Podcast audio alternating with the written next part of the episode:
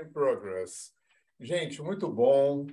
Bom, primeiro mandar um beijo para todo mundo que eu já conheço, Cacá, Ana Lúcia, Elaine, e que é bom ver carinho, né? Eu me sinto mais seguro e confortável assim, com gente conhecida. E um beijo para quem não conheço. Bem-vindos todos. Na verdade, o bem-vindo sou eu, né? Que vocês já estavam aí.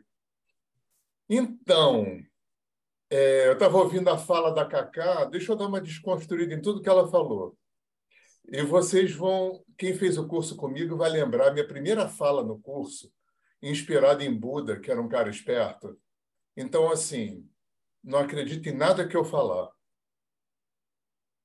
Buda falava isso, não acredite em nada que você ouvir, nada em que você lê. Experimenta, se funcionar, valeu. Se não funcionar, continua procurando. Então, mais ou menos dentro dessa perspectiva que a gente vai caminhar aqui. Óbvio, né? Porque é... ninguém tem palavra final sobre nada. Né? O que eu vou compartilhar com vocês é fruto dos meus achismos.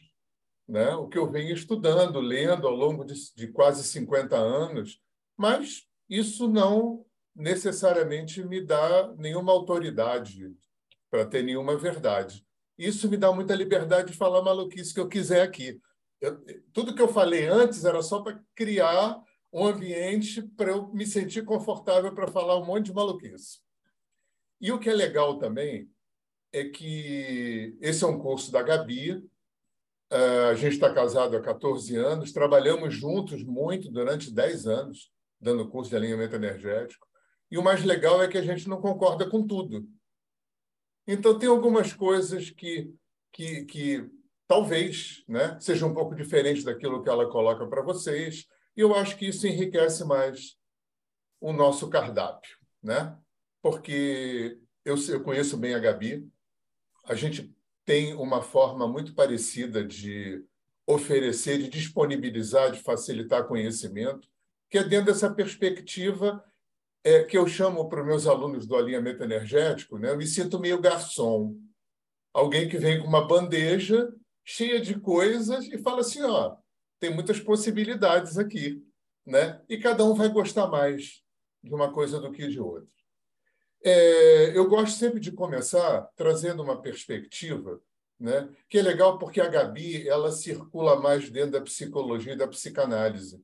Eu circulo e do sistêmico eu circulo mais no transpessoal, de uma forma bem genérica.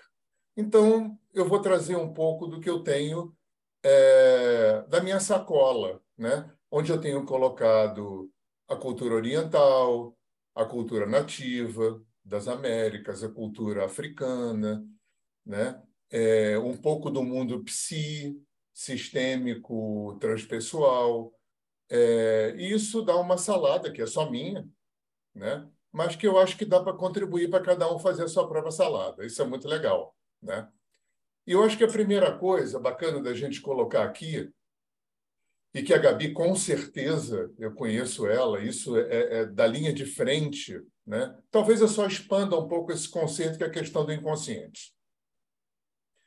É, o conceito de inconsciente para a nossa cultura tem 120 anos, a partir de Freud, embora os gregos já tenham falado de inconsciente, isso só se populariza, né? só entra no imaginário coletivo a partir de Freud. E eu não, quando eu falar de inconsciente, eu não estou me referindo ao inconsciente freudiano. Eu estou me referindo a tudo que não é consciente e a muita coisa. Então a gente pode começar por aí, porque eu acho que é, quando a gente introjeta o fato de que um percentual minúsculo de mim é consciente para mim, eu acho que isso é um convite para a gente começar a reformular e desconstruir é, toda uma questão cartesiana e mecanicista, nada contra Descartes nem Newton, foram pessoas e são importantíssimas. Né? A física quântica não, não fez com que a física newtoniana parasse de ter validade, a gente continua estudando física na escola, isso só amplia o, o, o, o leque de possibilidades. Então, assim, é, vamos começar pelo corpo. Eu sou inconsciente de quase tudo que acontece em mim. Então, eu percebo que eu respiro quando eu percebo que eu respiro. Eu percebo que eu tenho o coração batendo se eu botar a mão. E quando eu fico doente e dói, eu ganho um pouco mais de consciência corporal. Então, a menos que eu seja terapeuta corporal, professor de yoga, fisioterapeuta, eh, né? É, é, é, professor de educação física, normalmente pessoas comuns como nós têm um nível muito reduzido de consciência corporal. Só que dentro de mim e de vocês tem galáxias, universos em movimento. Universos em movimento. Né? Tem 75% de líquido em movimento. Tem, no mundo químico, então, brincou, não dá nem para falar. Trocas gasosas abundantes, é, o sistema endócrino super complexo operando dentro da gente. Nessa coisa redonda aqui, tem uma usina de Itaipu elétrica mandando eletricidade para o sistema, glândulas importantíssimas. E eu não sou consciente de nada disso. Nada disso. Eu não vou nem entrar no mundo atômico e subatômico, é brincadeira. Aí não dá nem para a gente conversar. Mas a gente indo até o mundo celular já é uma loucura, porque o mundo celular são galáxias inteligentes que se relacionam, vivem, se reproduzem, morrem. Eu não sou consciente de nada disso. Então, começando pelo corpo, já entra uma inconsciência gigante. Quando a gente entra no mundo psicoemocional, que era o mundo que Freud, Lacan, o pessoal da psicologia e da psicanálise se debruçou, é bizarro, né? Quando você vê Freud falar que os inconscientes se comunicam, quando você vê Jung falar de inconsciente coletivo, as fronteiras disso ficam é, impensáveis. Se a gente entrar num campo mais pantanoso, que a gente chama de espiritual, aí fica mais bizarro ainda. É, se isso não fosse muito, já muito, é, eu vou entrar com alguns dados, mas eu quero explicar como é que eu olho para eles, tá? É, eu não sou consciente de nenhuma vida que eu vivi antes dessa.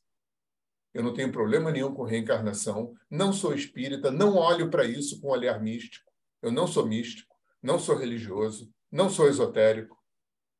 É, para mim, a forma como eu entendo é que, assim como a nossa cultura greco-romana, branca, judaico-cristã, ocidental, se debruçou sobre a biologia, a química e a física e, e sofisticou isso de uma forma esplendorosa, outras culturas é, captaram, instrumentalizaram, aprenderam outras leis que funcionam no universo. Né? É, a gente tem, por exemplo, é, 120 anos de psicologia ocidental contra 5 mil de indiano. Então, o pessoal antigo não é que seja melhor, mas tiveram uma quilometragem imensa. Africano, índio. Né? Essa galera não é primitiva, não, gente. Essa galera desenvolveu é, é, conhecimento, estruturas de conhecimento da psique, né, de tratamento do ser humano extremamente sofisticado. É, é, primitivo é um julgamento de inglês arrogante chegando na Índia e na China e na África. É, então, considerando que vida passada existe, né? vamos colocar dessa forma. Eu, eu só quis dizer que eu não, eu não sou espírita e não olho para isso de uma forma. Para mim, não tem sobrenatural, tudo é natural. O, o complicador para muita gente que não está nessa área místico-religiosa, esotérica, é que essas culturas antigas, Oriente, África, Índio, a maior parte da, da, dessas leis, da percepção dessas leis mais subjetivas, mais sutis, mais energéticas, ficaram encapsuladas em religião. Então, eu acho que, de uma forma não tão indireta assim, a física quântica e a psicologia transpessoal estão fazendo um bom serviço de desmistificar, des... desreligiosizar, vamos dizer assim, esses temas. Né? Para a gente poder um dia falar de saída do corpo, vida passada, telepatia, sem que isso tenha um pé dentro de. Eu não tenho nada contra místico e esotérico. Mas eu acho que esse leque está abrindo e está tirando muitos temas. Gente, pensa bem. É, imagina você tentando explicar telefone celular para um cardeal da Idade Média. Você não precisa nem explicar o, o, o plástico. Né? Começa a dizer que no fundo da Terra tem um líquido preto, que você faz qualquer coisa e já dá para fogueira. Você não precisa nem chegar ao ponto de dizer que uma caixinha desse tamanho você conversa com uma pessoa em tempo real em outro país. Não precisa nem chegar nesse ponto. Para mim, isso é magia negra. Até hoje eu acho que isso é magia negra. Então, é, é brincadeira, mas é, a gente vai vendo como. Não precisa chegar num cardeal da, da Idade Média, não. A pessoa de eu. Eu imagino eu, na minha adolescência, imaginando essa caixinha. Já era bizarro. Então, o que a gente está fazendo agora, né, eu acho um tempo muito especial que a gente está vivendo, a gente está podendo é, é, é, abrir um caldeirão de conhecimento né, sem estar tá poluído disso que vinha poluindo. Né? É, é, é, eu não gosto de chamar religião, eu sou bem anticlerical, tá? Não tem nada a ver com religião, não sou contra, mas eu tenho um olhar bastante crítico. Eu acho que religião sempre foi uma faca de dois gumes, mas hoje a gente pode expandir o nosso é, gradiente de conhecimento é, sem precisar estar preso nessas questões é, que sempre tiveram. Então, é legal, eu, eu, gosto de falar de vida passada sem me sentir preso ao espiritismo, embora eu adore Kardec.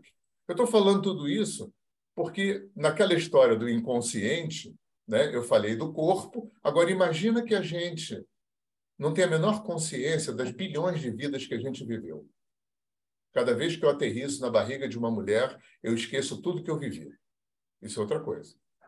Eu não conheço ninguém da minha ancestralidade, da minha bisavó para trás. Eu só conheci uma bisavó. Então, da minha bisavó para trás, eu sou absolutamente inconsciente de todo mundo que veio antes de mim. E tia Gabi já falou de epigenética. Hoje, a genética, não sei se vocês leram Biologia da Crença, do Bruce Lipton, né? Hoje, um ramo da biologia já sabe, já sabe, não, mas é tudo, é evidência, né? Já evidencia que o DNA não carrega só cor de olho, é, questões é, é, físicas, carrega também questões comportamentais, é, emocionais, psicológicas, né? Eu sou, eu sou inconsciente de tudo isso. Então, eu não sou consciente de quase nada que acontece no meu corpo. Eu não sou consciente de nada que eu vivi em vidas passadas, se isso existe. É, aliás, vai chegar um ponto com, com, com a epigenética, a morfogenética do Sheldrake, né? que a gente não vai precisar nem mais acreditar em vida passada, porque está tudo aqui no meu DNA. Então, é, essa questão também fica em aberto. Então, eu sou inconsciente do meu corpo, sou inconsciente da minha psique, da, da, grande parte da minha psique, sou inconsciente de tudo que eu vivi antes de estar aqui nesse corpício, sou inconsciente de quase toda a minha ancestralidade. Vou entrar numa outra área que é esotérica, mas para mim não é. Cada vez que eu durmo, eu acordo na outra dimensão, enquanto gente viva, morta, trabalho, aprendo, ensino, aterrizo no corpo, esqueci. Um terço da minha vida eu vivo e não, não me lembro, não sou consciente disso. Olha que loucura. É, vamos co colocar mais um fator complicador nessa brincadeira? É, se o nosso psiquismo fosse um círculo e a gente pudesse é, é, é fazer fatias percentuais, vocês não precisam me responder. Cada um responde para si. Quanto percentualmente você gasta de tempo cronológico, psicológico e emocional angustiado com o passado que você não pode mudar. Quanto do que sobrou? De quanto de tempo cronológico, psicológico, emocional você gasta ansioso com o futuro que você não sabe se vem, quando vem, de que jeito vem, até para compensar o passado que você não pode mudar? O que, que sobrou para viver no presente? Isso, eu estou falando tudo isso para a gente ficar em pânico. Não, não é. Porque isso é um convite para um processo gigante de reeducação que a vida está convidando a gente. A gente precisa introjetar na nossa visão de mundo, na forma como a gente lida com a gente, na forma como a gente lida com o outro, essa coisa gigantesca que se chama inconsciente. E repito, não estou me referindo a Freud. Eu estou me referindo a um ser humano como nós, que tenha um nível, um espectro de consciência minúsculo. Minúsculo. Vou repetir só para ficar mais em pânico. Eu não sou consciente de nada do que acontece dentro do meu corpo. Eu não sou consciente da maioria do meu psiquismo. Eu não sou consciente de nada que eu vivi em vidas passadas, de nada que eu, que eu faço quando durmo. Não conhecia a minha ancestralidade. O que, que sobra de mim? O que, que sobra de mim? Então, esse é um ponto. Tá? Só para a gente colocar aqui como, como um dado aqui no, no, no, Eu acho isso muito importante. Né? Gabi falou muito de Oriente. É, se tem duas coisas para pensamento oriental que são absolutamente fundamentais na construção de uma visão de mundo, é o inconsciente e a impermanência. Passou, ó, passou. E a gente. Ah, outra pergunta legal. O quanto de, de energia emocional, psicológica e cronológica a gente gasta tentando ser para sempre? Olha que legal. Com 100% de chance de não funcionar. Nós somos seres bem idiotas, né? A gente gasta uma, uma energia imensa tentando mudar o outro, sem funcionar. A gente gasta uma energia enorme tentando reter para não passar, sem funcionar. E a vida vai passando. E a gente fica gastando um tempo precioso, energia, né? tempo emocional, psíquico, com coisas que têm 100% de chance de não funcionar. De absolutamente não funcionar. Tudo bem, isso são questões culturais que a gente tem herdado, e é legal a gente ficar em pânico com isso, porque isso é, é o que finaliza um processo e abre uma porta é, potencial para um outro processo, para uma outra visão de mundo. E eu acho bacana, né, quando a gente fica nesse pânico, então, o, o que, que é, né? Aí eu acho bacana, por exemplo, o Oriente ter invadido o Ocidente nos anos 50, 60, 70. Quem não experimentou? Infelizmente, a massa miserável não. Mas quem, né, da classe média para cima, não, não, não, sabe ou experimentou yoga, tai chi chuan, meditação, macrobiótica, budismo, chakras? Todo mundo, gente. Todo mundo. O Oriente está aqui. Entrou, o conhecimento entrou. A África já tinha entrado na, na, na, na escravidão. Né? Mais recentemente, isso que a gente chama de xamanismo é um balaio de gato, que cabe todos os povos nativos das Américas, o povo africano, leste europeu, aborígenes australianos, Havaí, gente pra caramba. Se forçar um pouquinho a barra, Índia e China também entram nessa brincadeira. Por que será né, que essas culturas entraram na nossa cultura de meio século para cá? Talvez, aí já é um delírio meu, né? Talvez para oferecer para a gente uma possibilidade de visão de um mundo diferente. De onde é que o Hellinger veio, gente? Tá, foi padre, tá, andou pelo Fritz Spells, andou pela psicanálise. O cara andou mesmo foi com os Zulus. Essa maluquice toda que vocês estão aprendendo, isso, isso é xamanismo, gente, na veia. Travestido de psicanálise pela tia, pela tia Gabi. Né? Que tem muita sabedoria em trazer esse conhecimento né, para uma operacionalização bacana aqui no curso. Eu conheço a Gabi, eu sei o que ela está fazendo. Mas, no fundo, é xamanismo. No fundo, esse é Zulu. Porque considerar toda essa história sistêmica, toda essa história subjetiva, da, né, aquela maluquice que você bota um bonequinho aqui, bota o dedo e sente. Né? Bota um cara que nunca viu teu pai numa sala para representar o teu pai, não conhece a tua história, aquele cara começa a falar e sentir o que teu pai falava e sentia. Gente, isso aí chama mediunidade, só que não é espírita. Né? É uma nova mediunidade. Isso é um nome que a gente pode dar, que legal. Né? O Kardec foi até um certo ponto, foi bacana. Para mim, tem dois caras que, se não fossem eles, a gente não estava aqui, que é o Freud e o Kardec. E para mim não é coincidência que eles estiveram na mesma Europa no mesmo século. E abriram portais gigantes. Né? Um cara veio denunciar o inconsciente. É claro que o Freud veio trazer muito mais coisa. É um cara que era judeu, num gueto judeu, numa Áustria careta, católica numa, numa neurologia, ele era neurologia, neurologista, numa, numa neurologia, numa psiquiatria, que conhecia pouco o cérebro, conhecia pouco as doenças que queria tratar. Esse cara abriu um portal gigante de repercussões absurda. E quando esses caras abrem portais, para mim, a maior, uh, a função mais importante não é só o conhecimento que eles abriram, é o start que eles deram. Porque já na esteira veio Reich, veio Jung. O cara não precisou nem morrer para ser upgradeado. Já veio Jung com o inconsciente coletivo, arquétipo self, né? e Freud ciumento para cacete, né? brigou com Jung. Eu, na minha delírio, tenho certeza que quando Freud leu a teoria do inconsciente coletivo, ele concordou. E só não bancou porque ele era vaidoso e porque ele estava iniciando um trabalho gigantesco. Né? O, o Reich, então, ele odiou o Reich. Eu estava lendo outro dia. É, o Reich também foi um discípulo do Freud, que foi o pai da terapia corporal.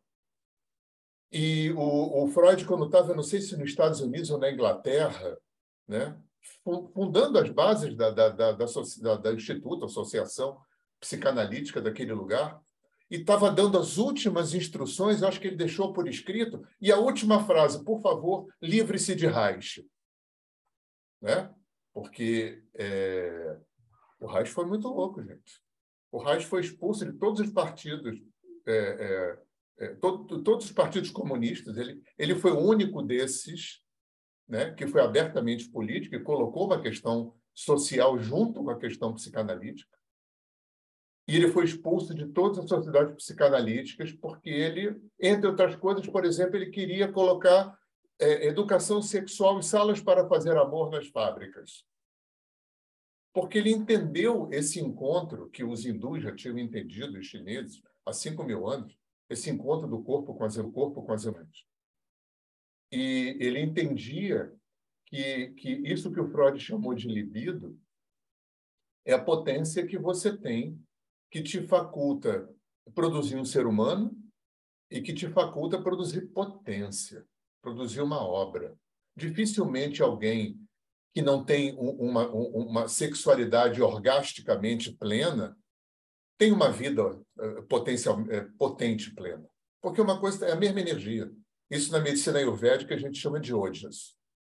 Ojas é a mesma energia que gerencia os genitais e a mente porque é a mesma libido, a mesma potência que eu tenho para procriar uma pessoa e ter uma vida sexual potente, é a mesma energia que me propicia expressar os meus talentos, aquilo que eu vim fazer aqui.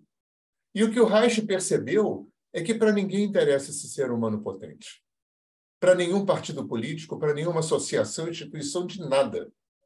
Porque quando você encerra alguma coisa dentro de uma caixinha, seja na filosofia, na psicologia, não importa onde, você já cria uma necessidade de que o ser humano seja limitado para caber naquela caixinha. Por isso que ele foi expulso de todos os partidos comunistas e de todas as sociedades psicanalíticas, porque de alguma forma a ninguém interessa ser humano potente, porque o ser humano potente ninguém controla, ninguém manipula. E, e a ninguém interessa um ser humano desse tipo. Então, voltando novamente para o nosso inconsciente, para a impermanência, porque, é, pra, na minha opinião, são os dois conceitos mais emergentes que sejam introjetados na nossa visão de mundo, por N motivos. Eu acho que esse processo de educação tá ele, ele vai levar muitas gerações para que isso aconteça. Na mão de Deus. Eu estou assistindo uma aulinha aqui, mas a Tem alguém aí com o microfone ligado eu acho que é a Magali. Aí um eco aqui. Eu estou assistindo aula. Alô, desliga o microfone aí, Magali. Desliga o microfone aí, quem está ligadinho. Está dando um eco aqui. É... Então, assim, botamos esses dois pontos. É... Outra coisa que eu acho legal também é eu estou tentando resumir a, aula inaugural de alinhamento, que é um dia inteiro, né, gente? Pegando aqui os pontos que eu acho mais importantes e mais relevantes aqui para a gente. É, uma coisa que constrói. Gente, tem, tem alguém com o microfone ligado dando eco aqui. Dá uma, uma olhadinha aí. Vocês aí. Magali Maia, eu acho que és tu. Ah, beleza. Então, é, pensa, pensa bem. Dois axiomas que ajudaram a construir nossa visão de mundo, trazidas pela igreja.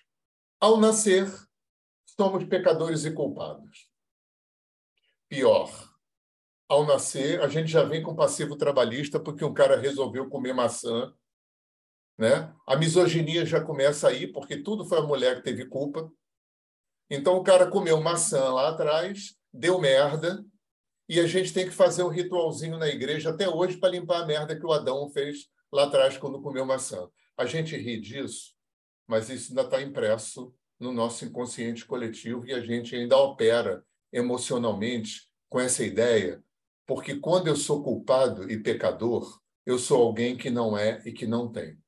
E quando eu sou alguém que não é e que não tem, eu vou buscar fora. E isso tem 100% de chance de não funcionar. É mais uma coisa que a gente gasta energia cronológica, emocional, psicológica, com 100% de chance de não funcionar. Eu, eu, eu, chamo isso de ancorar, né? como se a gente fosse, nós fôssemos polvos. Então a gente lança um tentáculo no casamento, um tentáculo na vida profissional, um tentáculo nos bens materiais.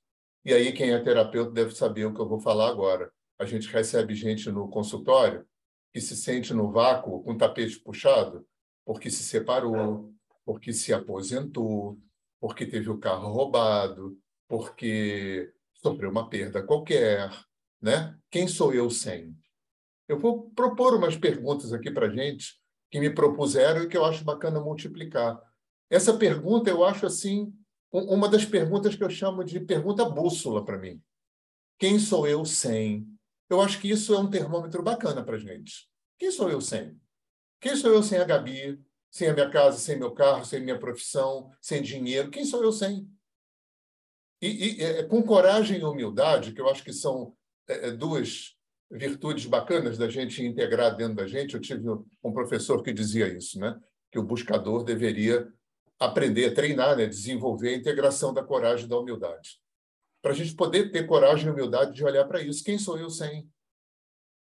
Quem sou eu sem? Porque tem uma grande, um grande quantum né, de, de, energia, de expectativa que a gente coloca no casamento, nos bens materiais, na vida profissional, na vida social, para quê? Para obter de fora aquilo que eu não aprendi que tem que obter dentro. Simples assim. Né? Está profundamente impresso no imaginário coletivo há dois mil anos, isso é tempo para caramba, de que ao nascer eu sou alguém que vem sem ter e sem ser. E se eu não sou nem tenho, eu vou buscar fora. Só que não funciona me, é, é, a única coisa que isso faz é produzir um adicto. Eu fico adicto de um monte de coisas. Um, exemplo disso interessante, o AA, o Alcoólicos Anônimos, é um, um, uma entidade que foi fundada nos Estados Unidos. Criaram um método, chama Método Minnesota, dos 12 passos. Hoje a gente tem, a, além de bebida e drogas, para sexo, comida, academia de musculação, usuário de informática, usuário de videogame, tudo saudável.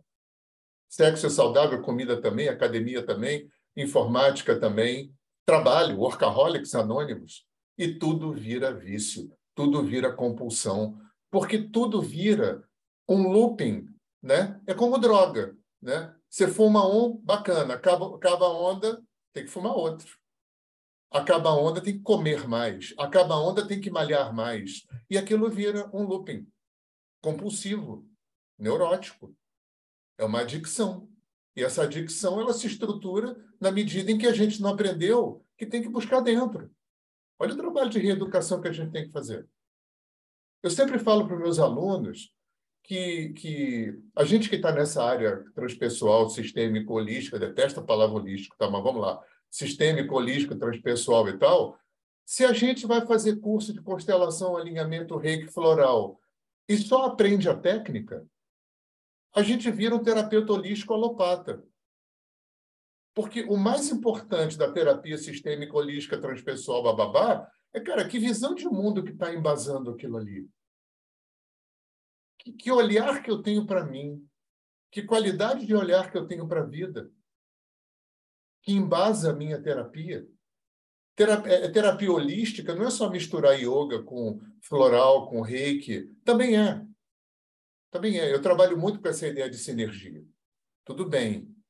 Mas eu acho que tem uma coisa que é visão de mundo. E no meu, no meu delírio, eu acho que o que os orientais, os africanos, os índios vieram fazer na, no, no, na nossa cultura greco-romana branca, cristã, judaica ocidental, foi trazer, além da técnica, né? além dos orixás, além do, do, do da, da, macrobiótica, do Tai Chi Chuan, da, né? da instrumentalização do prana, que é uma coisa muito bacana que o yoga faz, o ayurveda faz, o Tai Chi faz, né? acupuntura, tudo isso, pô, super bacana, super importante. Eu acho que isso é, trouxe um convite para a medicina muito importante. Mas, para mim, tem uma coisa que é mais basilar do que isso, que é sob que visão de mundo essas culturas operam. Os, a, os africanos, os povos que viviam nas Américas, os povos do Oriente, que são muito diferentes e que não são povos melhores do que a gente. Né? Ser humano é ser humano, tem ciúme, medo, raiva, inveja, briga, faz guerra, sempre. Mas eu acho que eu acho que o que, o que diferencia esses povos da, dessa nossa cultura que preponderou no planeta, isso é uma coisa que eu acho interessante. Por que será que preponderou é, é a raça que tinha o menor, a menor população? Alguma razão evolutiva deve ter. Né? Mas é, foi justamente a raça que tinha um olhar é, é, é utilitarista para a vida. Para a vida para mim não não me surpreende que a gente fez do planeta o que fez. A gente está num estado absolutamente emergente ambiental. Por quê? Porque tinha uma Bíblia que dizia que Deus fez um homem à sua imagem e semelhança e construiu tudo isso aqui como um shopping center para a gente usar. E foi isso que a gente fez. É, o que a gente fez foi o que mandaram a gente fazer. Né? Usar, porque foi feito para a gente. Mas africano não foi assim. Índio não foi assim. Oriental não foi assim. Tem uma visão de um mundo diferente tudo é sagrado, tudo está vivo. Eu acho que a, a física quântica está ajudando muito nesse sentido, da, da, percepção de uma coisa que no xamanismo se chama animismo, e que na cultura africana, no, no, no, na, nas culturas afro também tem muito isso, é a, a, a consideração de que tudo está vivo. Tudo é inteligente, tudo está vivo. Não tem nada que tá, esteja morto. Eu, eu sempre conto isso no curso, as meninas que fizeram vão lembrar. Eu falo muito de um indiano que passou pela minha vida e numa palestra ele bateu na parede. Não sei qual era o papo, mas ele bateu na parede e falou para vocês: isso é objeto inanimado, né? Aí ele falou: é, né? A gente aprendeu na escola, né? Cadeira, pedra. Ele falou: bota no microscópio eletrônico. Vê a dança de vida, de movimento inteligente que tem em cada pedaço dessa parede. É, o, o Dr. Carl Sagan, que era aquele astrofísico, não sei se vocês viram Cosmos, ele não era nada místico. Eu me lembro de um capítulo de Cosmos que ele dizia que se a gente pega, pudesse espremer o planeta Terra de modo que não tivesse espaço entre os átomos, olha que maluquice, que toda a matéria do planeta Terra caberia na palma da mão. Isso aqui em volta da gente, gente, é espaço. É espaço. E os hindus enxergaram, os chineses, os africanos, os índios, enxergaram tudo isso. Não é porque eles são melhores, é porque, por alguma razão, essas culturas tinham uma visão de um mundo diferente. A nossa cultura se especializou na matéria, bacana. Física, química, biologia, show de bola. Tecnologia, estamos aqui por causa disso. Mas olha o, o ônus da gente estar aqui por causa disso. O ônus é muito alto. Em destruição da natureza, né? Eu estava é, conversando hoje com um amigo meu sobre essa disparidade. Né? Parece que o desenvolvimento tecnológico foi de Boeing e o desenvolvimento humano de bicicleta. Né? A gente está nas cavernas ainda, está fazendo guerra. Ainda tem racismo, homofobia, machismo. Gente, é inacreditável. E, e, e, e, Elas podem perguntar se quiserem, né? Não, podem me interromper a hora que vocês quiserem. E, e então eu, a importância que tem a construção de uma nova visão de mundo. Bacana, constelação, tal, tudo. Yoga, meditação, fundamental. Mas se isso não vier trazendo uma visão de mundo, eu não sou culpado. O que, o que um hindu vem dizer? Pô, pecador e culpado, cacete. Eu vim pronto, eu vim perfeito. Afinal de contas, a, a Igreja Católica não fala que eu fui feito à imagem e semelhança de Deus? Né? Que merda é essa? Quer dizer, eu sou, mas não sou. Eu sou feito à imagem e semelhança de Deus, mas sou culpado e pecador. Aí vem o hindu e fala: não, o, o, o, a, o problema do qual a gente padece não é ser pecador e culpado. O problema do qual a gente padece é ser ignorante de quem a gente é. Gente, isso não é uma firula filosófica, isso é um axioma que está na célula mais, é, é, é, é, mais vital, mais, mais atávica, mais visceral do ser humano. Eu só não sei quem eu sou. E quando eu introjeto essa ideia, esse, esse axioma, esse postulado, né, de, isso muda tudo. Quer dizer, isso deveria, deverá mudar toda a forma de olhar para a vida. A começar porque se eu introjeto que eu só não sei quem eu sou, eu já não preciso mais ficar lançando tentáculos para tentar ficar obtendo de fora aquilo que eu tinha que buscar dentro de mim. E aí as minhas alunas vão lembrar dessa brincadeira, daqueles personagens míticos e arquetípicos que a gente carrega dentro da gente. Todos nós vamos reconhecer esses personagens. Todos nós temos dentro da gente uma prostituta, um ladrão, uma vítima, um mendigo, um escravo. Porque são, são funções que a gente utiliza para que a gente não suporta. Isso não é, não é racional. A gente atavicamente não suporta não ser. Não pertencer. Eu ia falar isso na sequência a gente não suporta não pertencer. Seja lá o que seja, né? Seja lá o que seja. Não, tudo bem. E a gente faz qualquer, qualquer coisa. E vocês, que são terapeutas como eu, já devem, somente os psicólogos, né, conhecer é, é, é, é certo, certas frases que eu, que eu criei aqui, que a gente vê que são muito tristes de ver. E ver na clínica direto. Ver na clínica. Eu não, eu não consigo viver com você nem sem você. Isso é o, o supra-sumo da neurose acontece. Eu tive um casal de sogros assim. Viveram 40 anos. Não se separaram, não fizeram terapia e criaram um jeito neurótico de viver. Tudo bem. Tudo bem. Ou então, ruim com ele, pior sem ele. Olha, gente, quem, a gente faz isso com a gente em N âmbitos. Emprego, em N, amizade. Emprego, casamento. amizade, casamento, vida social, profissional, ficar no emprego que você acha uma merda. Enfim. É, é, é ter, ter, ter um ciclo social nocivo só para se sentir pertencendo. Olha quanta coisa a gente faz com a gente porque a gente não aprendeu que nós somos só ignorantes de quem a gente é. Fico no emprego ruim porque eu acho que eu não mereço um emprego melhor. Né? É, outra coisa que eu acho que esse axioma é, cristão, né, de que a gente nasceu pecado, é, pecador e culpado trouxe, é, essa relação é, culpa-vítima é muito ruim. A gente tem um automático né, de quem é a culpa. Em constelação, a gente vê muito isso também, né? É, o cliente vem com uma demanda, né, querendo sempre saber que, né, o quanto ele é vítima daquilo que ele traz como uma demanda, né?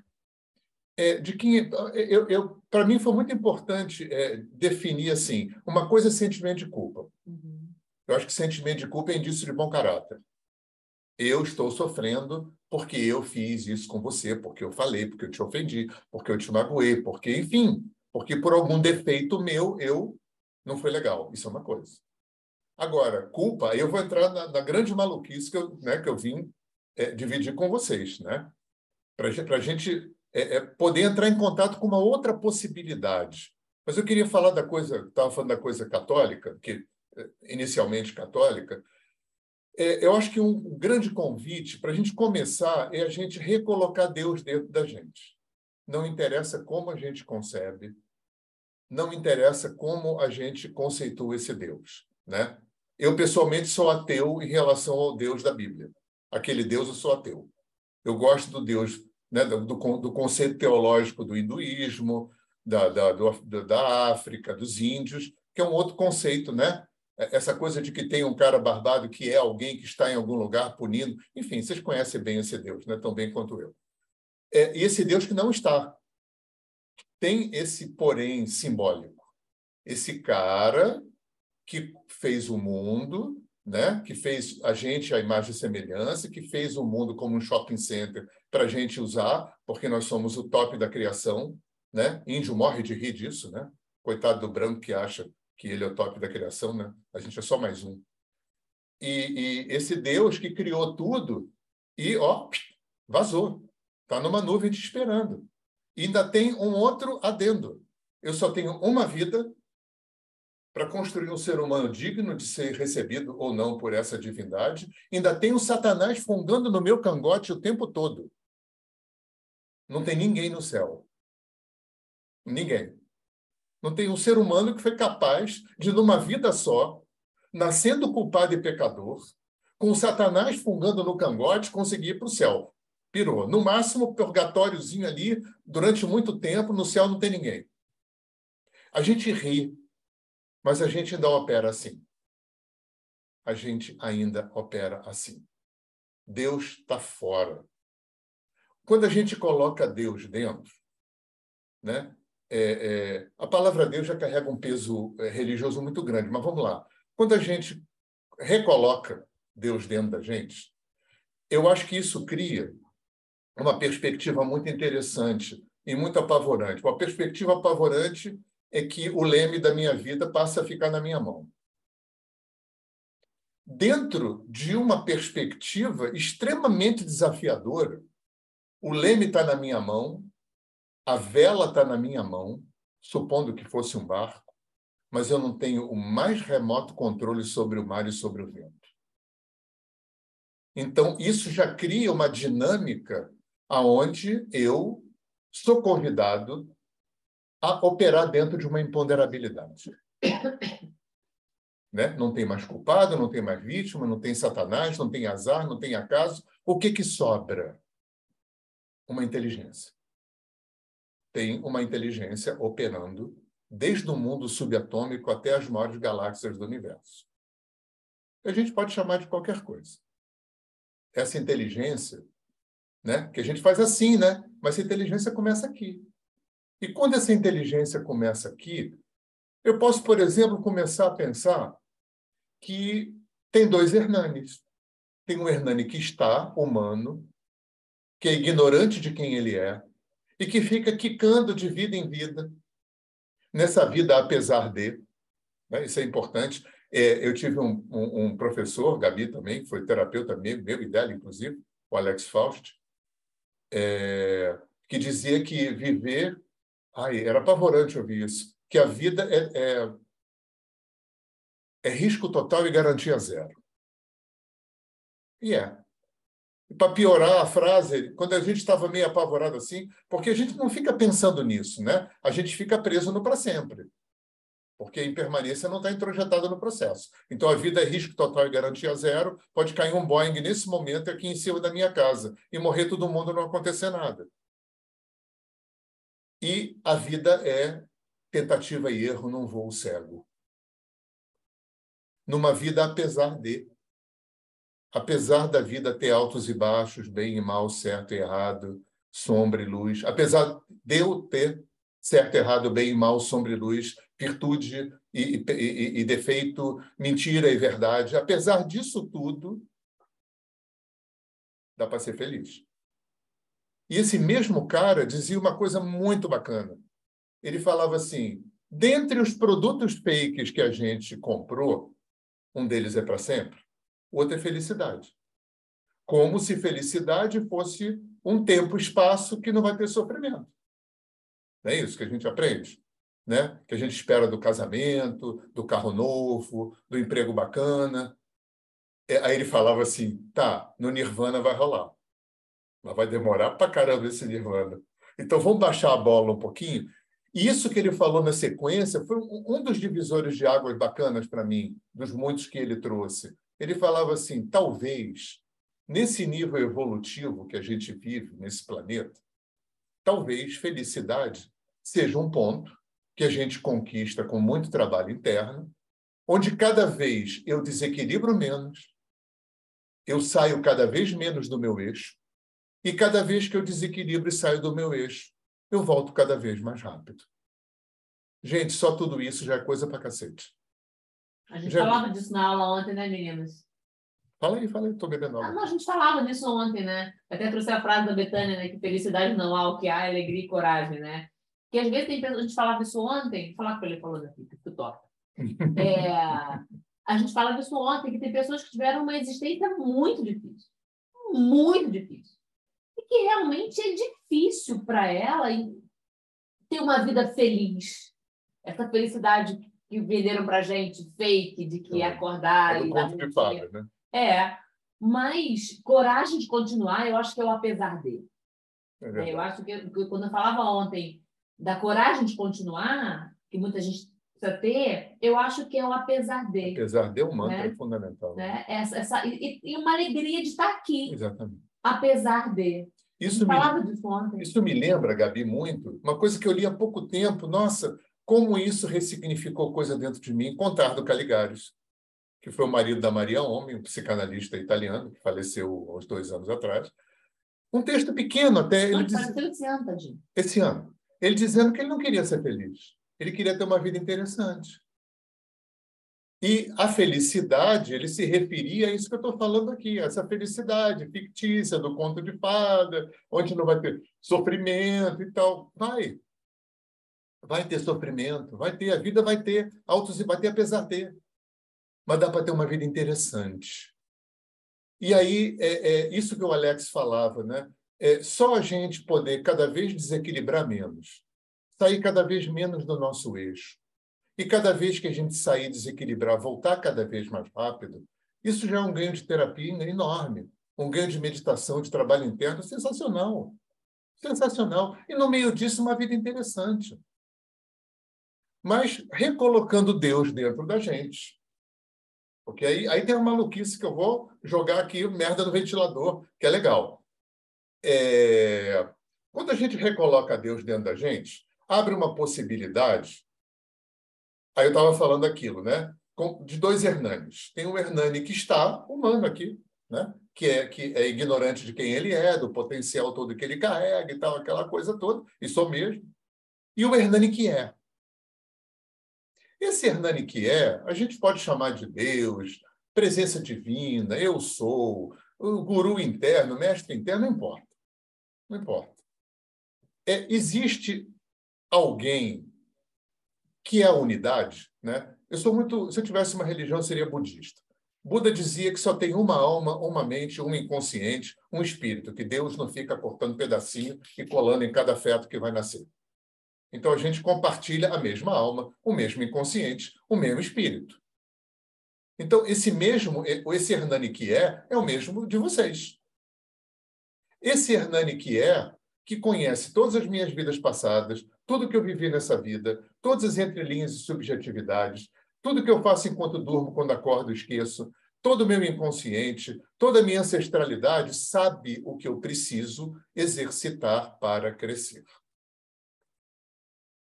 Não, vamos esquecer que aqui é meio escola, meio academia de musculação e não tem como crescer sem exercício. Essa mágica não rola. Até porque o cérebro precisa de repetição. Lembra quando você aprendeu um idioma, a dirigir, é, é, é, um instrumento musical? Qualquer coisa que você aprende necessita repetição. Porque a repetição é que vai fazer o cérebro desenvolver novas vias neurais, novas sinapses. Para quê? Para poder hospedar um novo violonista, um cara que fala japonês, uma pessoa que foi para academia, uma pessoa que resolveu aprender a dirigir, seja lá o que for. Então, exercício é o que a gente vive aqui. Então, esse Hernani que é, né, que a gente pode chamar de campo, sistema, né? eu gosto de chamar de inteligência. Tem uma inteligência subjacente, imanente, transcendente, né, que está presente na, em tudo. Eu sou bem panteísta nesse ponto. Esse Hernani que, que é, produz as experiências evolutivas que o Hernani que está precisa para viver. E aí, lembrando Bert Hellinger, é, Deus não opera sobre as leis éticas e morais que o ser humano estabeleceu. Para um padre foi fantástico falar isso, né? Entre outras coisas fantásticas que ele falou. Né? Deus não opera. Se Deus, né? se o campo, a inteligência, né? para compensar, porque não vamos esquecer outro axioma africano, oriental, indígena, lá, lá, né? que é a função mais uh, importante da criação, que é ser autorreguladora. Todo o universo é um grande organismo autorregulador. Se você cortar aqui, já vem linfócito, célula T, macrófago, o universo inteiro, em todos os sentidos, objetivo, subjetivo, concreto, abstrato, tem uma força autorreguladora operando. Né? Um dos nomes disso pode ser lei do karma. Então, tem uma inteligência que opera autorregulando, que é o quê? Bert Hellinger. Cada vez que o sistema descompensa, o sistema vai buscar o quê? Compensar como? Com uma força de homeostase, de autorregulação. Cada vez que você dá mais do que recebe, recebe mais do que dá, exclui alguém, né? desequilibra o sistema e o sistema vai buscar se reequilibrar via essa força universal de autorregulação. Então, posto que Deus não é ético nem moral, se para regular o sistema Deus tiver que levar seu filho, incendiar sua casa, fazer tua mulher te trair, o sistema faz. Porque o Deus não é bonzinho nem malzinho. Deus é, um, Deus é uma força autorreguladora que vai regulando tudo que vai sendo desregulado. Isso é muito duro para a gente, porque a gente está muito é, é, é, é, trabalhado na ética e na moral, que é muito importante. Que é muito importante. Uma vez atendi com Gabi uma pessoa, não sei se foi com Gabi, mas acho que foi. Se for, ela vai lembrar. Uma pessoa que tinha sido traída pelo, pelo marido. Ah, não, é, é, descobriu que a melhor amiga dela traía ela com o marido. É uma tragédia? É. É maior sacanagem? É. É horroroso? É. Perfeito. Só aqui nesse extrato concreto de realidade. É uma das coisas que essas culturas antigas vêm trazer para a gente, que é muito difícil, muito desafiador, que vocês estão entrando nesse mundo via constelação, é começar a enxergar esse, o mundo, a vida, num espectro de multidimensionalidade.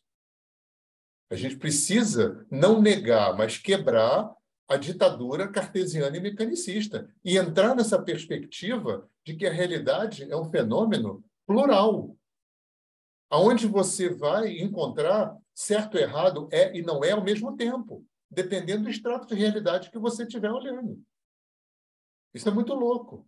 Mas índio vê assim, africano vê assim, vê assim, é, oriental vê assim, e, e constelação também.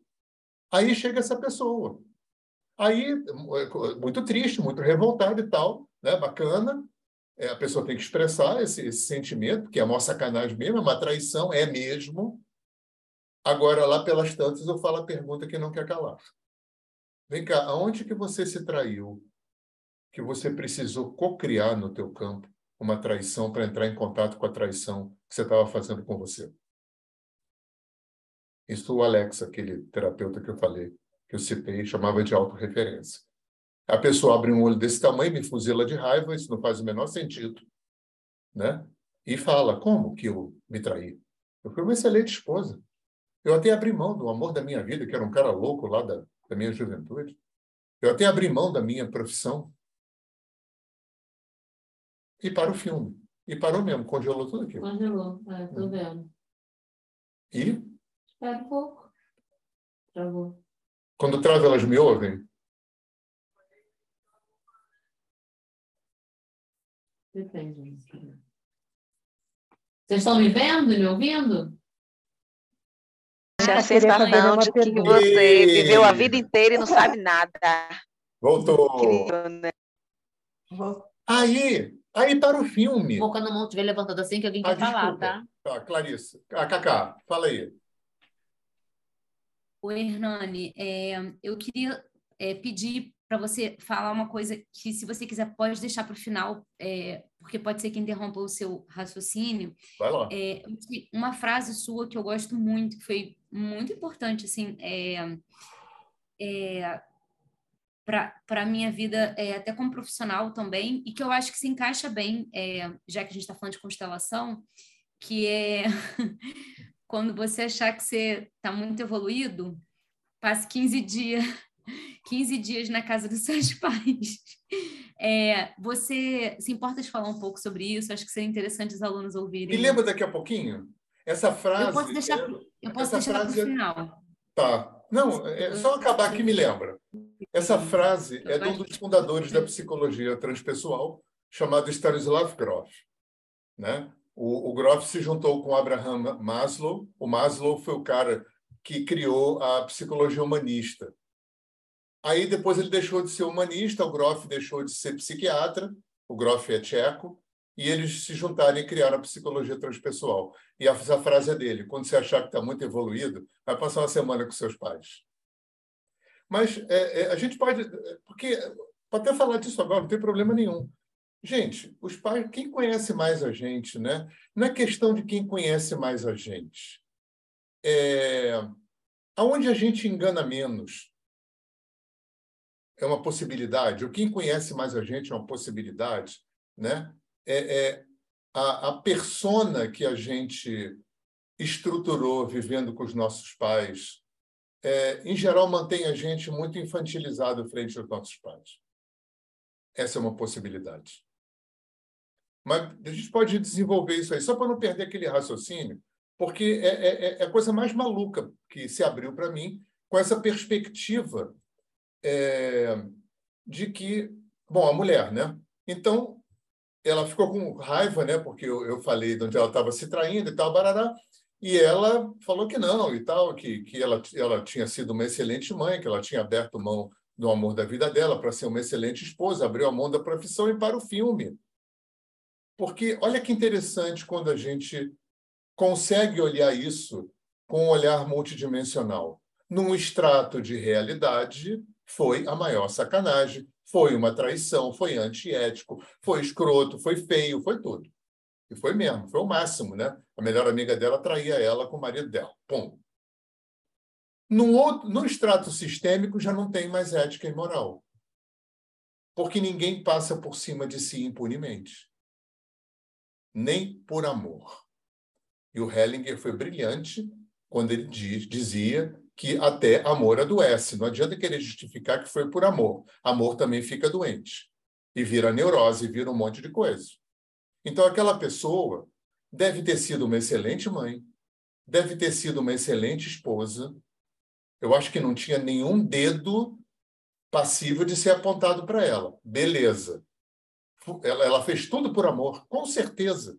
Ela quis um marido que desse mais segurança, ela abriu mão da profissão para ser uma mãe melhor. Show de bola! Isso é uma coisa. No extrato sistêmico, ninguém passa por cima de si impunemente. Ninguém né, dar mais do que receber, mesmo pela caridade mais maravilhosa, a não ser, na minha opinião, que você seja um Chico Xavier, uma Madre Teresa, um Dalai Lama, que já, né, já se ejetou dessa dinâmica kármica. Aí beleza. Aí você pode dar mais do que recebe, que você já não está mais operando dentro dessa, dessa dinâmica, na minha opinião. Mas enquanto você está operando, deu mais do que recebeu, mesmo que seja por amor, o sistema descompensa. Bom, olha que lindo. Um tempo depois ela liga para dar um feedback. Assim, é... voltei para minha profissão, aquela que ela tinha abandonado lá atrás. Estou é, namorando. Talvez ela esperasse, como muito cliente espera, que a terapia vá resolver, que a terapia fosse mudar o marido, ele se arrepender e vir de joelhos para voltar. Talvez ela esperasse alguma coisa assim. Né? Talvez ela esperasse sei lá o quê. Né? Muito cliente, a maioria dos clientes espera né, que a terapia vá fazer por eles o que eles têm que fazer, que o terapeuta vai fazer uma mágica, essa coisa toda. Mas olha que lindo. Né? Por alguma razão, o trabalho autorregulou, porque terapia só pode é, é, facilitar processo interno, não tem como fazer mágica para fora, não tem como arrumar emprego, arrumar marido, esse tipo de coisa é uma maluquice. Né? Mas provavelmente autorregulou alguma coisa na consciência dela. Né? E ela é, é, abriu um espaço interno que ela pudesse retomar. Retomar o quê? Aquilo que ela abandonou né? por amor, mas que ela passou por cima dela, ela deu mais do que recebeu, e aí ela estava regulando, né? precisou, né? suponho, ter uma hecatombe na vida dela para que ela pudesse é, é, é, fazer essa mexida. Né? Caiu lá no alinhamento energético, sei lá por quê, porque a gente não, não tem como entender esses enigmas. Né? Eu estou aprendendo com o, o Lacan essa coisa do enigma. Tem coisa que a gente não vai saber. Tem coisa que a gente não vai saber. Tem coisa que vai ficar enigmática e isso aí a gente tem que aprender a lidar com isso. Tem coisa que a gente não vai entender, não vai saber por quê. E aí foi. Né? A gente aprende muito com constelação o que é possível. O que é possível. Às vezes tem gente que não quer falar para o pai. Eu sou apenas seu filho. Ah, beleza, não fala, ué. O que é possível, a gente caminhou até aqui, foi o que deu. Né? Como, eu sei que a Gabi, eu não vou entrar em, em, em considerações que eu sei que a Gabi está entrando. Né? A importância do terapeuta de, de não colar no sintoma do cliente, de não ter a demanda do cliente como seu objeto. Porque o cliente, por essas é, é, é, vicissitudes inconscientes todas, kármicas, epigenéticas, morfogenéticas, né, traumáticas, nem o cliente sabe se a demanda dele é aquilo mesmo. Pode ser que a demanda do cliente seja aquilo, pode ser que não seja só aquilo, pode ser que não seja nada daquilo. Pode ser. Eu, eu no meu trabalho, eu, eu me lembro muito de uma. Um, tem um livro do Hellinger, que eu não lembro o nome, que tem uma capinha vermelha, que pegaram toda a obra dele, pegaram partes da o obra. Amor do espírito. Como é que chama? O amor do espírito. O amor do espírito. E tem uma parte, um parágrafo, nunca esqueci, ele dizendo como ele se porta para constelar. Então ele fala: eu recebo o cliente, escuto tudo o que o cliente tem para me dizer, com muito respeito, com, muito, com muita atenção. Quando ele acaba de falar, eu esqueço tudo que ele falou, esqueço tudo o que eu sei e me abro para o campo. O que é campo? Gente, tem uma inteligência. Basta que eu não atrapalhe. Por que, que é, é constelação também é fenomenologia? O que é está aí.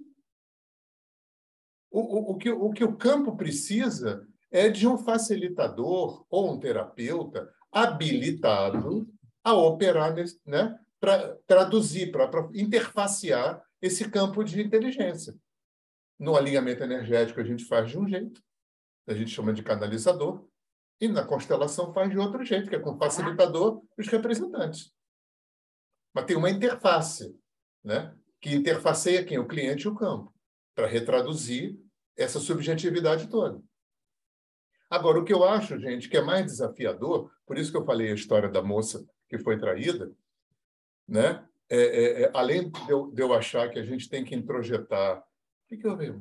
Não. Não, tudo bem? Não. É, é, é, a questão da impermanência do inconsciente, é essa perspectiva de que eu cocrio. Ah, passou uma hora, hein? Eu cocrio no meu campo as experiências que eu preciso viver para crescer o grande desafiador de eu cocrio. Eu sou cocriador do abuso que eu sofri. Eu sou cocriador do estupro que eu passei. Olha que coisa difícil. Eu, eu, eu ser cocriador não quer dizer que o estupro passou a ser bacana, porque eu cocriei esse estupro por uma questão sistêmica e kármica, de forma nenhuma. Vamos continuar olhando para a multidimensionalidade. Nesse extrato concreto tridimensional da vida objetiva, estupro é crime hediondo. Racismo, estupro, homofobia, babá, babá, assassinato, roubo, continua sendo crime hediondo. A gente só ganha um espectro maior de entendimento para poder operar dentro da gente. O fato de eu entender que eu sou co-criador do abuso que eu sofri não é para passar a mão na cabeça do abuso que eu sofri, nem para desqualificar e minimizar o abusador, de forma nenhuma. É só para me abrir um espectro maior de um possível entendimento da dinâmica disso aí. Eu preciso ser.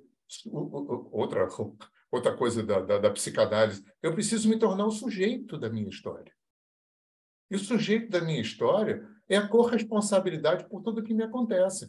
Vai ter um desafiador? Vai. Qual é o maior de todos? É que a maior parte disso vai acontecer numa ambiência inconsciente.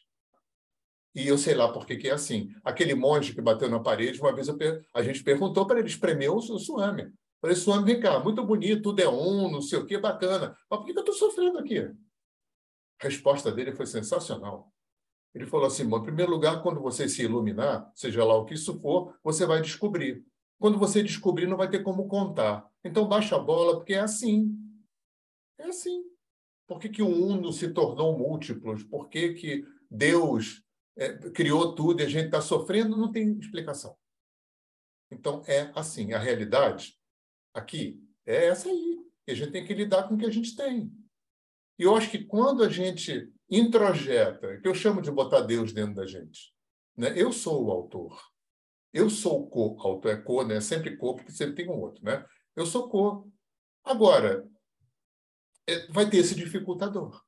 Muitos contratos vão acontecer antes de nascer. Muitos contratos vão acontecer enquanto eu durmo. Muitos contratos vão acontecer em níveis é, é, é, no inconsciente coletivo, em níveis, sei lá, não sei. A gente tem duas antenas aqui que estão ligadas numa mente planetária, ou quiçá cósmica. Não sei, é, é grande demais para a gente saber. Né? Mas a gente tem duas anteninhas aqui que, que, que interagem do, na maior parte do tempo inconsciente. Essa é a grande sacanagem de Deus. Né? Deus, essa, essa, ele não é burro nem é mau, mas ele é muito sacana. Porque dá um pé na bunda da gente e larga a gente aqui no meio dessa imponderabilidade, não larga. Ele está aqui dentro. Eu não vejo, nem sinto. Mas se a gente consegue, se a gente aceita que o que os milênios vêm estudando tem alguma lógica, a gente pode, pelo menos, é, é, é, partir do efeito que isso tem na tua vida. E aí eu queria oferecer duas perguntas para vocês que eu aprendi em terapia com aquele terapeuta do, do da vida é, é, risco total garantia zero, é que foi muito importante, foi não, é muito importante, dever de casa para a vida toda. Ele dizia assim, quando aconteceu alguma coisa ruim, difícil, desconfortável, desagradável, traumática, sofrida, é claro que o primeiro movimento é procurar um culpado. Né? O pior é quando a gente infere que o culpado sou eu, né? Aí a depressão aí vai para a lama, né? Quando isso acontecer, a primeira pergunta, essa pergunta não é para responder. É por que, que eu atraí? Por que, que eu cocriei? Não é para responder porque não tem resposta. Mas sabe para quê? Para a gente criar novas vias neurais que estão há dois mil anos operando na culpa e na vítima, em buscar fora. E pela repetição, a gente vai, ao longo do tempo, criando um, um, um, um outro, é, instalando, criando um outro hardware para poder instalar um novo software. A segunda pergunta é para tentar responder. É, o que, que eu tenho que aprender ou mudar ou, ou, ou me desapegar ou ressignificar ou trabalhar aquilo que eu cocriei? Porque tem uma, uma coisa muito importante, a Gabi está pedindo para eu parar, mas vou só, vou só fechar aqui, tá? Sintoma.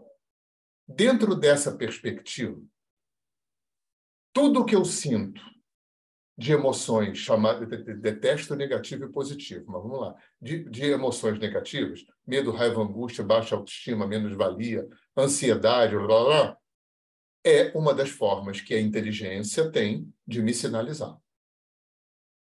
Porque tudo aquilo que eu vivi e que eu, que eu co-criei no meu campo evolutivo e que eu não dei conta, porque não tem que também é um mantra legal para a vida. Não tem que. Então, coisa, as, as experiências que eu dou conta, que eu integro, que eu aprendo, que eu curo, se é, inserem na expansão do meu ser. As que eu não dou conta ficam como um software, criando o quê? Sintomas, sinalizadores. Eu não sou triste. Eu estou triste porque eu não dei conta de uma experiência triste que eu vivi. Então, eu estou triste. E aquilo fica sinalizando que tem uma experiência que eu não dei conta. Eu estou com raiva, eu estou com medo. Por quê? Porque eu não dei conta de alguma experiência que suscitou aquela emoção. Se eu não dei conta, aquilo fica no sistema. Porque a neurociência já sabe que o cérebro não opera distinguindo passado de presente. E a neurociência sabe que o cérebro tem uma tendência a dar mais. Sabe aquela coisa? Pô, só pensa no ruim, hein? Tanta coisa boa aconteceu. Sim, porque o ruim não foi resolvido. Então, o cérebro é, é, é, prioriza aquilo que não foi resolvido. Ficar atualizando, né? Exatamente, fica atualizando. E as coisas externas também são sintomas.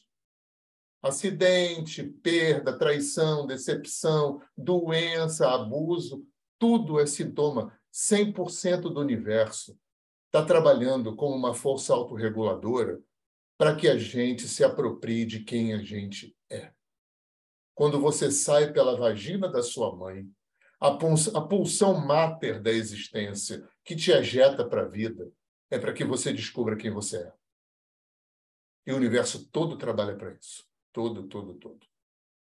Inclusive quando você vai na casa dos seus pais, passar uma semana quando você acha que está com a bola cheia. é legal, é bacana, esse sentimento é bom, de se sentir pequenininho. É, é, é, é bom olhar para esse sentimento. Ele é um termômetro também. Ele é um termômetro também. A vida está oferecendo termômetro o tempo todo para gente. Termômetro, sinalizador. E os sinalizadores, principalmente os externos, os eventos, eles vão ter duas funções muito importantes. É serem sinalizadores, né? doença, acidente, blá, e serem fornecedores de exercício. Por isso tem a segunda pergunta do Alex. O que, que eu tenho que aprender com o que eu co-criei? O que, que eu tenho que mudar ou melhorar ou me desapegar com aquilo que eu cocriei.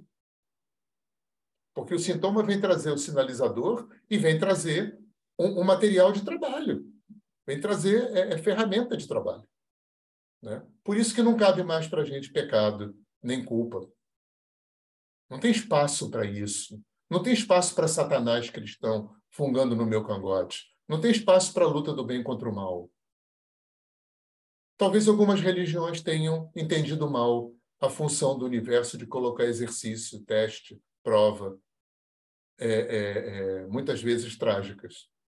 Muitas vezes trágicas. Mas seria anacrônico com existência ter, ter força contra, ter luta do bem contra o mal. Todo o universo, 100% do universo, está trabalhando pela expansão. Só que a gente precisa de exercício. E às vezes isso não é fácil. Beleza? Que a tia ali já está Ó, fazendo... Quietinho, corta então, aqui, fiz uma corta vez aí. só. ah, porque soltou, né? Eu sou prolixo mesmo, né? Eu sou falador. Ah, é, podem perguntar, menina. Pode. A microfone aí, são duas perguntas. Estão tão quietinhos.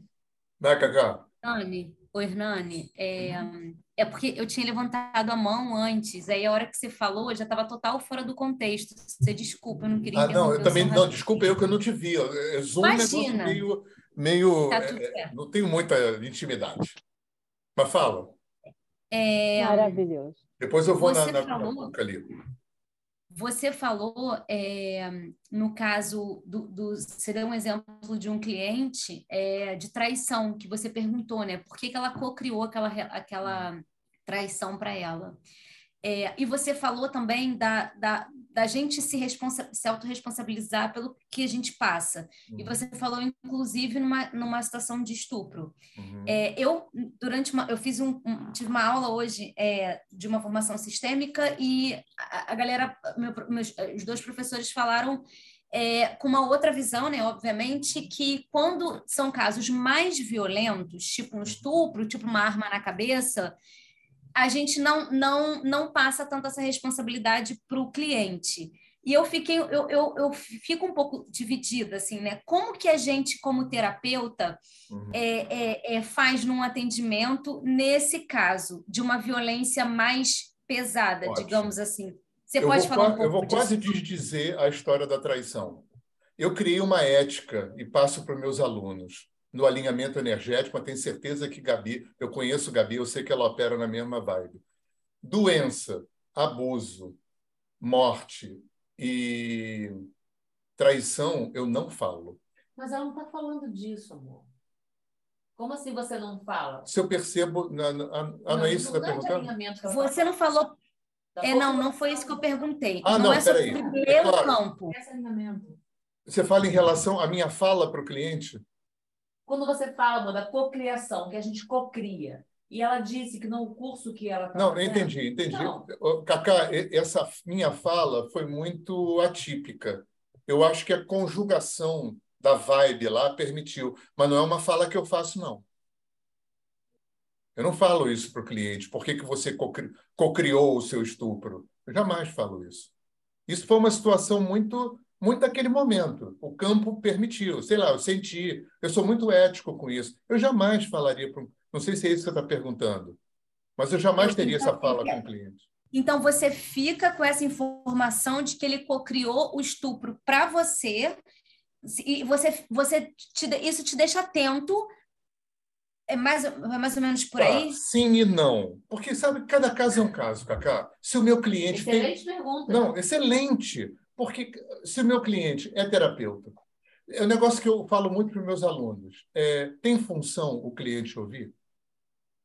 O que, que o cliente tem capacidade, maturidade, abertura, interesse né, para ouvir? Se, eu, se uma informação dessa, com uma natureza contundente dessa, se meu cliente tem maturidade terapêutica, né, é, é, é, eu compartilho essa, essa possibilidade com muito jeito de falar. Se o meu cliente não tem maturidade, vivência terapêutica, eu não vou falar uma coisa dessa. Não vou falar. Então, é, cada caso é um caso muito importante, Cacá. O que, que, o que tem função? Isso é uma coisa que, que a Mônica, quando me ensinou o alinhamento, ela falava muito, tem função. É, é como, por exemplo, eu, às vezes, não é muito a minha área, mas para mim isso existe. Às vezes eu vejo um obsessor no campo do cliente. Se o meu cliente é um bandista, macumbeiro, espírita, tá, tá, tá, eu falo porque isso vai agregar uma informação para ele. Se o cliente não é, eu despacho aquilo, o cliente nem sabe. Porque uma informação dessa para uma pessoa que não é desse mundo é contraproducente para caramba, pô. Verdade. Então, é, é para gente que não é psicólogo, né? Tem que ter muito cuidado com a nossa fala. Muito cuidado com o que a gente fala. Porque a gente não foi treinado para falar em terapia. Cuca. Hernani, Cuca, é, é quando... doce que fez aqueles doces que a turma mandou para mim. É ela. Eita ferro. Ó, vai pagar minha academia, hein? Um mês. Vou nada. Dar uma volta a mais no quarteirão. Fala. Hernani, é, quando você fala né, dessa força autorreguladora né, que existe no universo, que existe dentro de nós, o livre-arbítrio aí cai por, cai por terra, né? Sim e não. Eu acho que o livre-arbítrio ele é realocado para uma realidade multidimensional. Porque. É... Traduz, amor. É, porque fica parecendo que Deus deu para gente um tipo de poder de fazer coisas que nem ele vai saber. Aliás, quando eu era chato de, de encher saco de padre e pastor, eu perguntava: vem cá, é, se Deus é tão bom, por que, o mundo é tão ruim? Eu já sabia a resposta. Porque Deus fez tudo certo, deu livre-arbítrio para o homem. Então, aí, aí eu falava, né? Das duas, uma. Ou Deus não é onisciente, não sabia o que eu ia fazer, ou é um jogo de cartas marcadas. Ele já sabia o que eu ia fazer. Então, cada um que nasce, ele já sabe que vai para o inferno, vai para o céu. Gente, isso é uma forma, na minha opinião, muito infantilizada de ver a vida. Então, para mim, hoje, isso é uma coisa que eu aprendi com o índio, de uma forma indireta, não com essa elaboração. Mas, para mim, hoje, o meu livre-arbítrio está é, tecido com todos os livres arbítrios do universo. É igual aquela coisa do, do efeito borboleta não tão romântico assim. Né? Eu me lembro do índio na televisão, num programa sobre teia de aranha, e ele, uma teia imensa na, na, na Amazônia, ele puxava uma pontinha e falava, mexe a teia toda, né? Então, eu acho assim, eu tenho poder de escolha? Claro.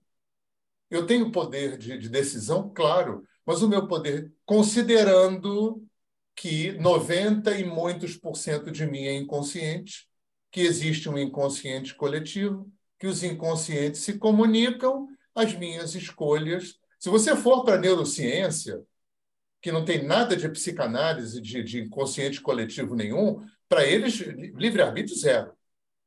Nenhum. Mas eu acho que tem as duas coisas. Tem um livre-arbítrio, sim, que tem uma limitação aqui no mundo tridimensional. E tem uma, uma, expansão, uma, uma, uma expansão, uma, um gradiente de, de, de livre-arbítrio em teia, que é muito maior do que a gente pode supor. Essa é a forma como eu vejo é, até tá, tá, está, vamos dizer, a serviço dessa autorregulação também, né? Não, absolut, for... na minha opinião, absolutamente, totalmente a serviço. Eu acho que toda a existência está a serviço da autorregulação. Aonde desequilibra, o sistema vem equilibrar. E o universo todo trabalha nesse sentido, acho. Né? Porque tudo é acho. Né? A gente, na verdade, é bom que a gente tenha um pouco de ceticismo saudável, senão a gente fica dono da verdade ou, ou, o conhecimento em pedra, né? A gente não caminha mais. Mais perguntas? Maravilhoso. Quem me fala? Maria Aparecida? Quem me, eu, estou des... eu estou deslumbrada. Ah. muito, tá muito obrigada. Tá Maravilhoso. Maravilhoso. Obrigada, viu? São então. tantas reflexões que a gente fica né, Dedê? impactada. Né, Dedê? É.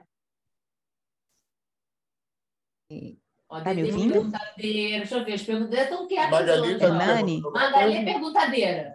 Fala, sou Magali. mesmo, eu sou pensadeira. Em primeiro lugar, eu estou te aplaudindo de pé.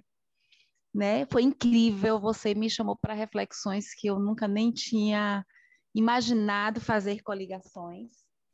É, você me levou para um lugar de desarrogância. Não sei se. Ah, isso é muito bom, bem. né? É... Mas sabe quando você imagina que você sabe um pouquinho de cada coisa, ou que você até já está começando a entender, né? No auge dos meus 50 anos, hoje eu estava pensando sobre isso. Eu digo, gente, eu acho que eu já vivi metade da minha vida e fiquei fazendo várias reflexões. Aí chega agora de noite, você desconstrói tudo. Eu fiz, ai meu Deus, eu acho que eu vou precisar de mais uns 50 anos. Não, mas desconstruir, Magali, desconstruir não quer dizer que você não sabia, tá? Sim, não, sim. Não, tá? Sim, o que eu me apaixonei, nenhuma. sim, é a amplitude. Isso. Entendeu? Isso Você falou várias coisas que a gente até muitas de nós já sabíamos aqui, mas a amplitude, a teia, como você teceu, ou como você nos mostrou que há uma teia, né? E isso na minha, isso reverberou muito forte aqui em muitas coisas é, que eu já vinha pensando e que eu venho pensando há um tempo. Então, eu vou precisar assistir tudo de novo, eu vou precisar anotar algumas frases, é, eu vou usar isso também, alguns pensares com, com os meus pacientes, com as colegas que a gente discute algumas coisas, estuda. É, muita gratidão, foi um prazer imenso te conhecer. É, vou te seguir mais fielmente porque eu acho que eu preciso aprender mais sobre tudo, né? Se for fiel demais, tem que aprender mais. Tá? É mesmo? Ai, meu Deus, que dízimo é esse? Me conte. Ah, okay, Magali, eu queria aproveitar a tua deixa e Sim. me colocar absolutamente. As minhas ex-alunas já sabem disso. É, eu estou me colocando disposição. Não, sempre aluna.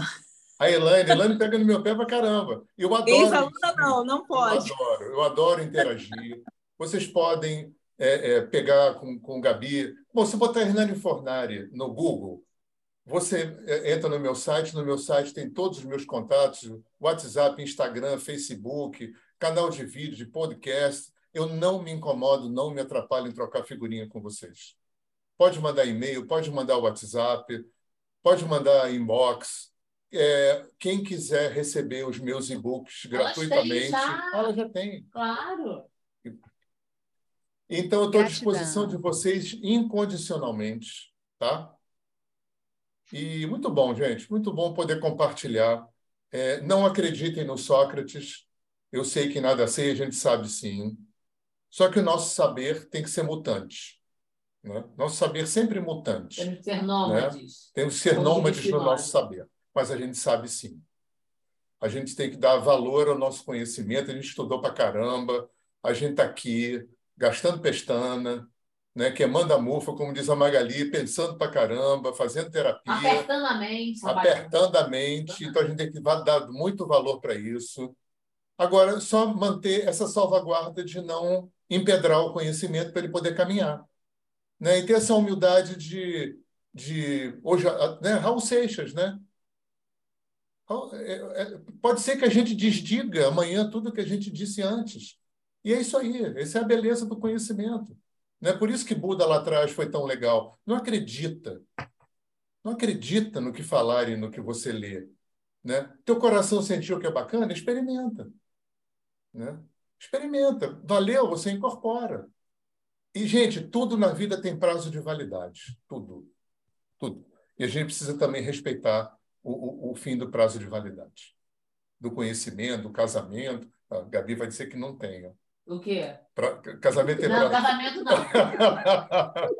o quinto casamento não tem prazo. Tem, Ela, Luca? ela disse que eu sou homem de quinta. Não, Quinto casamento não tem prazo. Mas não merda, não.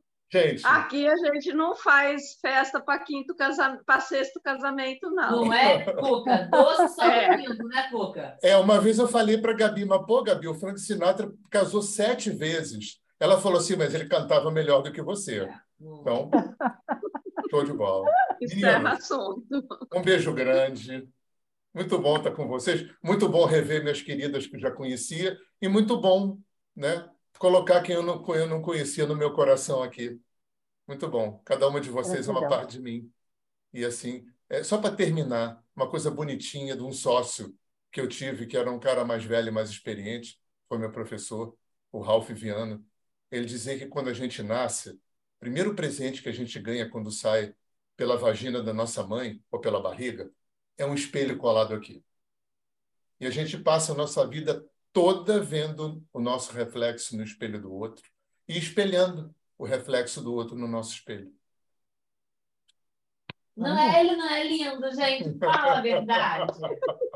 Eu não tenho razão. Obrigada. Tem sim, tem muita razão. Obrigada, meu amor. Adorei. Até eu, eu ouço a palestra há 14 anos. Aqui, santo de casa faz um pouquinho de milagre, tá? Dos dois lados. Foi muito bom. Dupla. Muito bom. Gratidão, Gratidão, botar uma Gabi. plataforma lá para vocês poderem rever essa aula, tá bom? E qualquer coisa, grita a gente. Viu? Perfeito. Qualquer Obrigada, coisa, estou por aqui. Beijo. Obrigada. Obrigada, boa noite. Obrigada. Beijo, irmã. Encerra. Ótimo. Encerrar. Muito bom.